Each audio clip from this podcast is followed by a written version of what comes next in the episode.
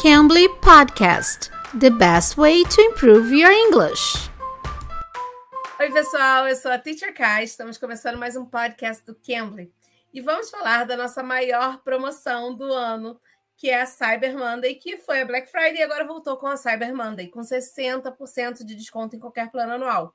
E você usa o código podcast cyber. Com esse, com esse código tudo junto, você vai ter 60% de desconto em qualquer plano anual.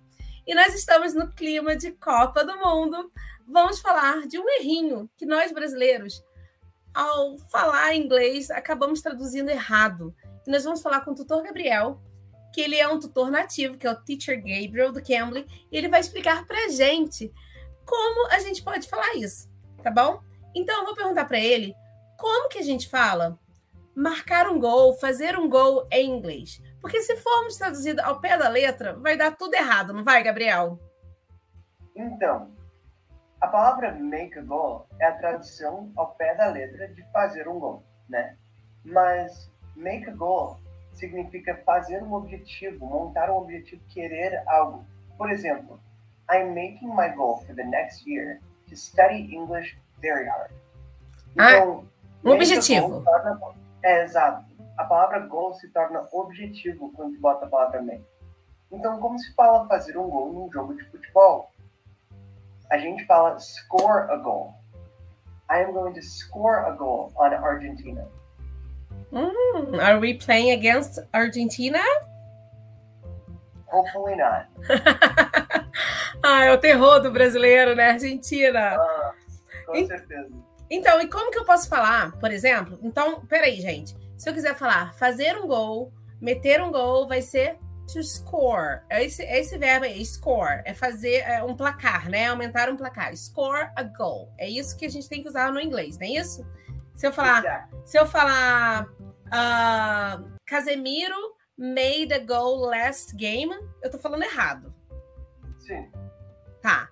Mas então eu teria que falar Casemiro scored a goal last game. Correto. Tá bom. Agora, se eu quiser falar, por exemplo, que no primeiro jogo o Richarlison ele fez um golaço. Como que eu falo golaço em inglês? Então, no inglês a gente não tem uma palavra para golaço. Tristemente, não vamos ter uma tradução perfeita. Mas o que, que a gente tem? A gente pode falar um aditivo da nossa escolha mais goal. Por exemplo, Richarlison scored an amazing goal. An amazing então, goal. Então, tu pode botar amazing, tu pode botar incredible, pode botar spectacular. Então, qualquer um desses adjetivos de coisas incríveis, de coisas legais, boas, inimagináveis, na frente desse gol. Hum, então não tem a palavra golaço em inglês, seria a great goal, incredible goal, alguma coisa assim, né? É, tristemente não temos uma tradução perfeita, mas temos uma tradução criativa, porque tu pode escolher o adjetivo que tu gosta. Ah, mas olha só, gente, vocês podem agora, então, marcar aquele golaço do inglês fazendo aulas no Cambly, aprendendo inglês com nativos e aprender essas diferenças também e aproveitar 60% de desconto em qualquer plano anual. Olha que coisa boa. Vai ser aquele golaço mesmo, porque esse precinho é só na Black Friday e na Cyber Monday, tá bom? Então, se vocês quiserem, use o código podcast cyber, tudo junto, e você vai ter 60% de desconto em qualquer plano. Já avisa quem quer aprender inglês, seus amigos, já avisa quem for para aproveitar essa promoção. Eu sou a Teacher K, espero vocês aqui no próximo episódio. Bye, bye, guys. Bye, Teacher Gabriel. Bye, bye. Bye, bye.